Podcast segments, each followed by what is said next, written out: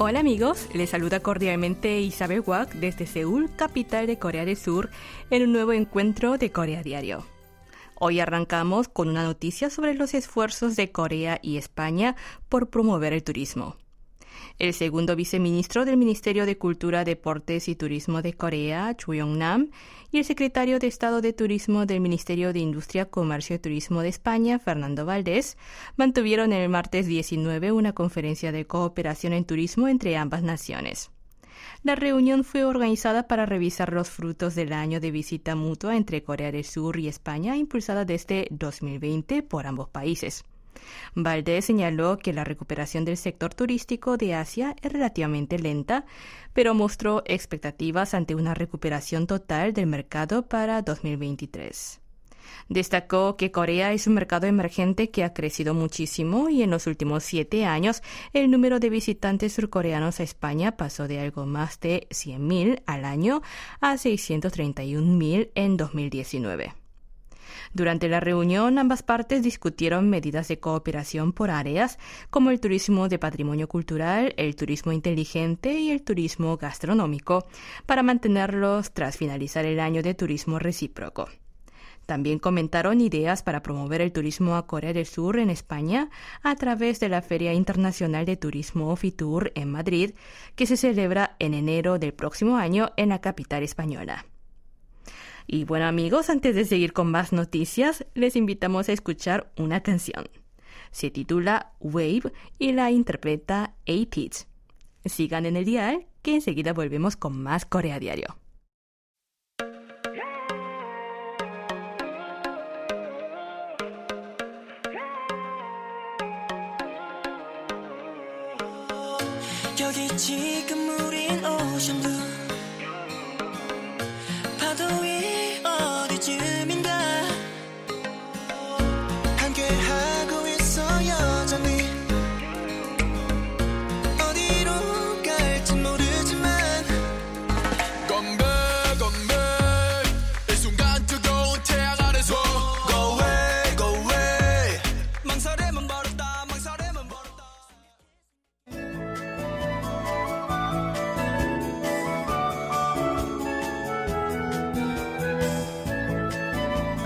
Presidente Yoon Suk-yeol visitó Reino Unido esta semana junto con su esposa Kim Gon-hee con motivo del funeral estatal de la reina Isabel II.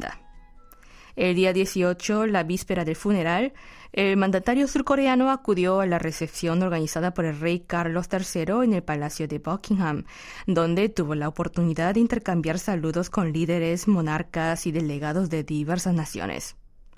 Lo que más llamó la atención fue que muchos de los representantes del mundo hayan manifestado su especial interés por el K-pop, la gastronomía, la cultura y la moda de Corea del Sur. Incluso algunos se identificaron como grandes fans de los contenidos culturales coreanos. Entre ellos figuran el rey y la reina de Bután, Jigme Kesar y Jason Pema, quienes comentaron a Yoon que en su país muchos jóvenes aprenden el idioma coreano a través de los dramas, pese a no haber viajado nunca a Corea mientras que el K-pop y los restaurantes de comida coreana gozan de gran popularidad. El monarca también recordó cómo su madre visitó Seúl y llevó el traje tradicional coreano hanbok a sus nietos. Según informó la oficina presidencial, la primera ministra de Nueva Zelanda, Jacinda Ardern, con quien el presidente Yoon anteriormente mantuvo una reunión bilateral durante su visita a Madrid el pasado junio, confesó ser una fanática del K-pop desde hace bastante, al tiempo de alegar que le gustan la música y la cultura de Corea. En tanto, el primer ministro de Mongolia, Oyon Erden, describió a Corea del Sur como un canal a través del cual ver el mundo haciendo hincapié en la importancia de promover el turismo entre Mongolia y Corea. También expresó su deseo de reunirse de nuevo con el presidente Yoon durante su visita programada a fines del año a Corea. Por su parte, el sultán de Brunei, Hassan al-Bolkiah, también le dijo a Yoon que le gustaría visitar Corea del Sur en un futuro cercano, a lo que el jefe de Estado surcoreano respondió que pronto le extendería una invitación. Finalmente, el primer ministro de Pakistán, Shehbaz Sharif, se comprometió a enviar una carta invitando oficialmente a Yoon a visitar su país. También comentó haber viajado a Corea en 1985 para acompañar al entonces presidente pakistaní y manifestó su deseo de volver a este país asiático.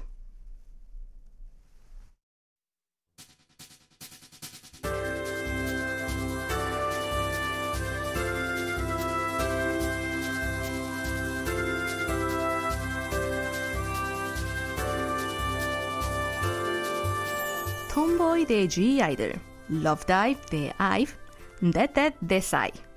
Son algunos de los últimos hits del mundo de K-pop. El denominador común de estos temas es que son temas de baile con ritmos dinámicos y que lograron incluirse entre las 10 canciones más escuchadas entre enero y agosto en la famosa lista musical coreana Circle Chart. Pero otra similitud importante es que la duración de esas tres canciones no supera los tres minutos. Tomboy, por ejemplo, dura 2 minutos 54 segundos y Love Dive unos 2 minutos 57 segundos. Hace cinco años, las canciones movidas de K-pop, incluidas en el top 10, duraban un promedio de 3 minutos y 30 segundos. Por citar algunos ejemplos, Knock Knock de la banda femenina Twice tenía 3 minutos 15 segundos y Really Really de Winner 3 minutos 23 segundos. Si nos remontamos más atrás en el tiempo, en 2012 los temas más escuchados tales como Gangnam Style de Psy, Loving You de Sistar y Fantastic Baby de Big Bang duraban casi 4 minutos. ¿Y por qué las canciones eran cada vez más cortas? Esta tendencia comenzó a mostrarse a fines de la década de 2000 cuando comenzaron a aparecer sitios web de streaming de música de pago. Estas páginas de Internet solían ofrecer servicios de escucha gratuita que permitían a los usuarios disfrutar de hasta un minuto de la canción sin pagar. Entonces, los compositores empezaron a centrar su esfuerzo por crear una introducción muy llamativa e incluir el clímax de la canción en ese primer minuto para captar el corazón de los oyentes en los primeros segundos. Sumado a ello, muchos expertos señalan la emergencia de formatos cortos como TikTok y YouTube como medio importante para promocionar nuevas canciones.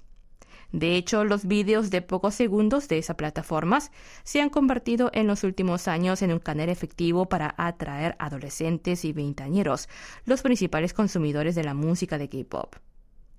A medida que las canciones se vuelven más cortas, se hace difícil encontrar preludios. En Afterlife, el último hit de la banda de chicas IVE, las artistas comienzan a cantar apenas tres segundos de empezar la canción.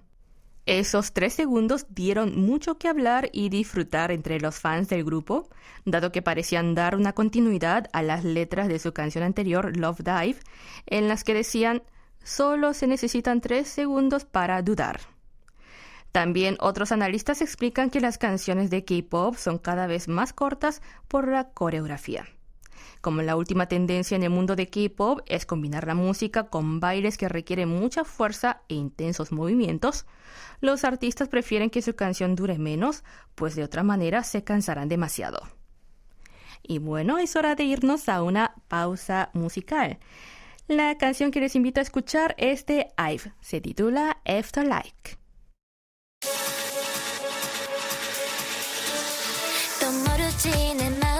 전 날씨처럼 바뀔지 난 나조차 다 알 수 없으니. 그게 뭐가 중요하니 지금 내게 완전히 푹 빠졌단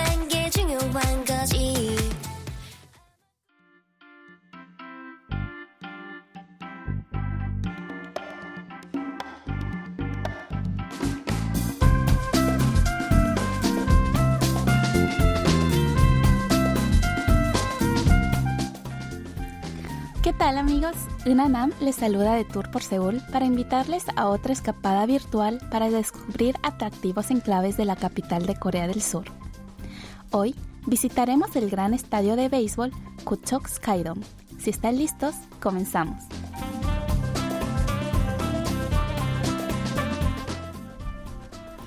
El estadio Kuchok Skydome, ubicado en Kuchok-dong, en la zona oeste de Seúl, es un lugar muy atractivo no solo para los fans del béisbol, sino también para los amantes de música y cultura, pues a lo largo del año acoge diversos espectáculos y conciertos de populares artistas nacionales y extranjeros. Inaugurado el 4 de noviembre de 2015, esta instalación deportivo-cultural llama la atención desde lejos por su cautivadora arquitectura, que destaca por una gran cúpula futurista de color plateado con forma de óvalo. Con 67 metros de altura desde el suelo de la cancha hasta el techo, tiene capacidad para albergar casi 17.000 espectadores. Pero su gran ventaja es que, al ser un estadio cubierto, no se ve afectado por las condiciones climáticas, mientras que su excelente sistema de ventilación permite mantener buena calidad de aire, incluso mejor que la de un estadio al aire libre, pese a ser un espacio cerrado.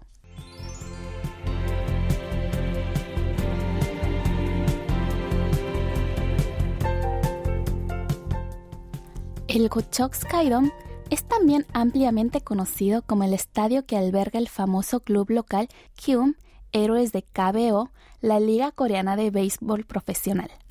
Principalmente, sus gradas acogen partidos de béisbol y por tanto, durante la temporada de la Liga KBO, sus butacas se llenan de aficionados. Cabe destacar que en el 2017 se convirtió en el primer estadio deportivo del país en ser sede del Clásico Mundial de Béisbol WBC, el torneo internacional de béisbol más importante del mundo para selecciones nacionales.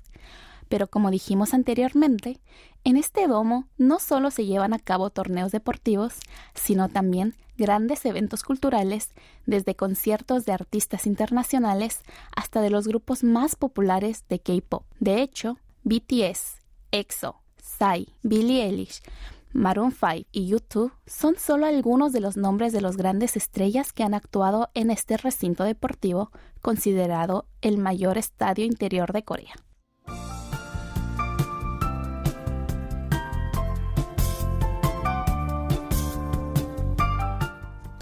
Para aquellos que deseen conocer más a fondo Kochok Skydome, hay un tour de aproximadamente una hora para los días sin partidos o eventos. Los que desean recorrerlo pueden hacer una reserva anticipada a través de la web oficial del estadio por el módico precio de tan solo 5.000 wones, algo menos de 4 dólares estadounidenses.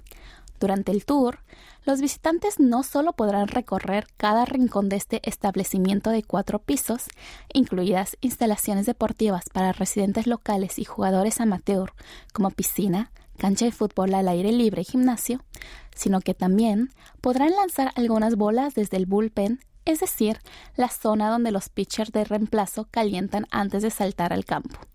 También merece la pena detenerse al lado izquierdo de la puerta principal de Gochok Skydome, donde verán una escultura de una pelota de béisbol de gran tamaño, rodeada de placas de firmas y huellas de manos de famosos jugadores. Quizá, para los amantes del béisbol, las fotos tomadas en este lugar serán un recuerdo de por vida. ¿Y cómo llegar? Gochok Skydome se ubica a tres minutos a pie desde la salida número 2 de la estación Kuil de la línea 1 del metro. También se puede llegar caminando en unos 15 minutos desde la salida 2 de la estación Kebon de la línea 1.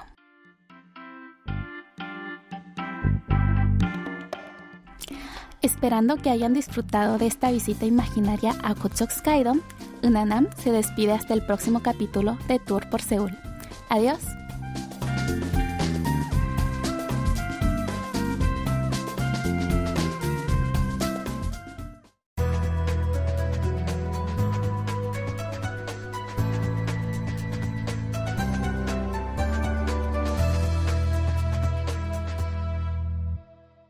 KBS World Radio. Están escuchando Corea a diario. Les recordamos que también estamos en internet en la siguiente dirección: world.kbs.co.kr barra Spanish.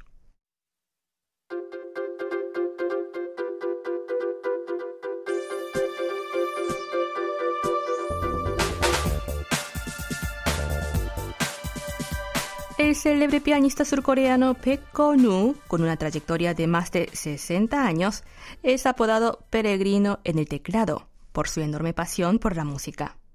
Peck debutó como pianista en 1956 a la edad de 10 años y se mudó a Nueva York a los 15 años para estudiar en el prestigioso Conservatorio Juilliard.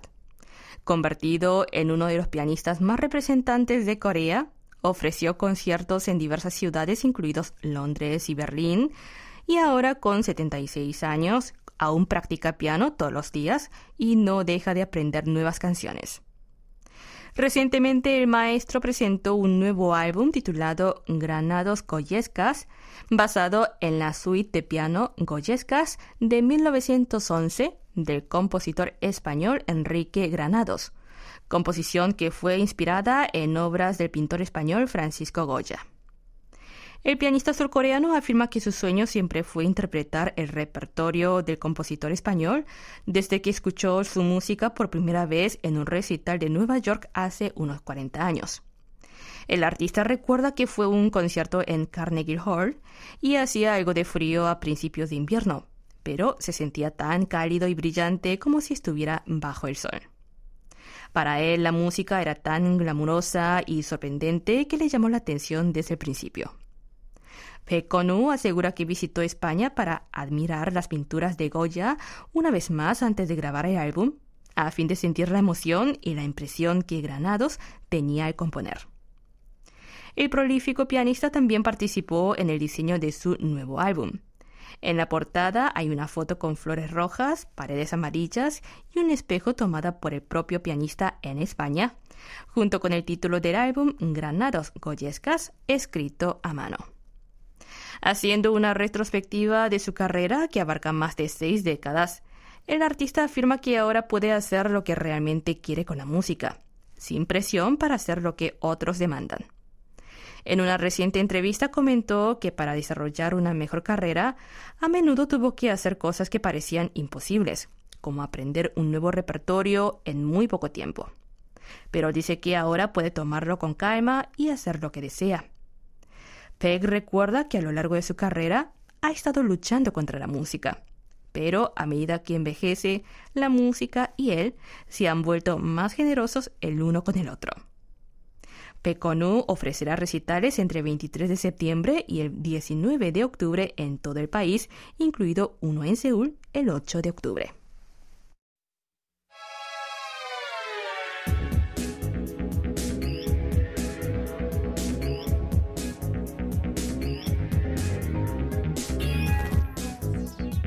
Después de levantar las pautas de distancia social en Corea del Sur a principios de año, muchas universidades han reanudado sus típicos festivales, que suelen incluir actuaciones de populares artistas de K-pop. Estos eventos, al celebrarse después de tres años, están captando más atención que nunca entre los jóvenes coreanos, y varios vídeos grabados y compartidos en las redes sociales por los propios estudiantes, conocidos como Chikem en coreano, se han vuelto virales en Internet. De hecho, los vídeos que muestran la interpretación de Psy de su nuevo tema Dead Dead en un festival universitario de primavera, así como la actuación de Red Velvet en un show que organizó la Universidad de Corea, acumulan ya millones de visitas en YouTube.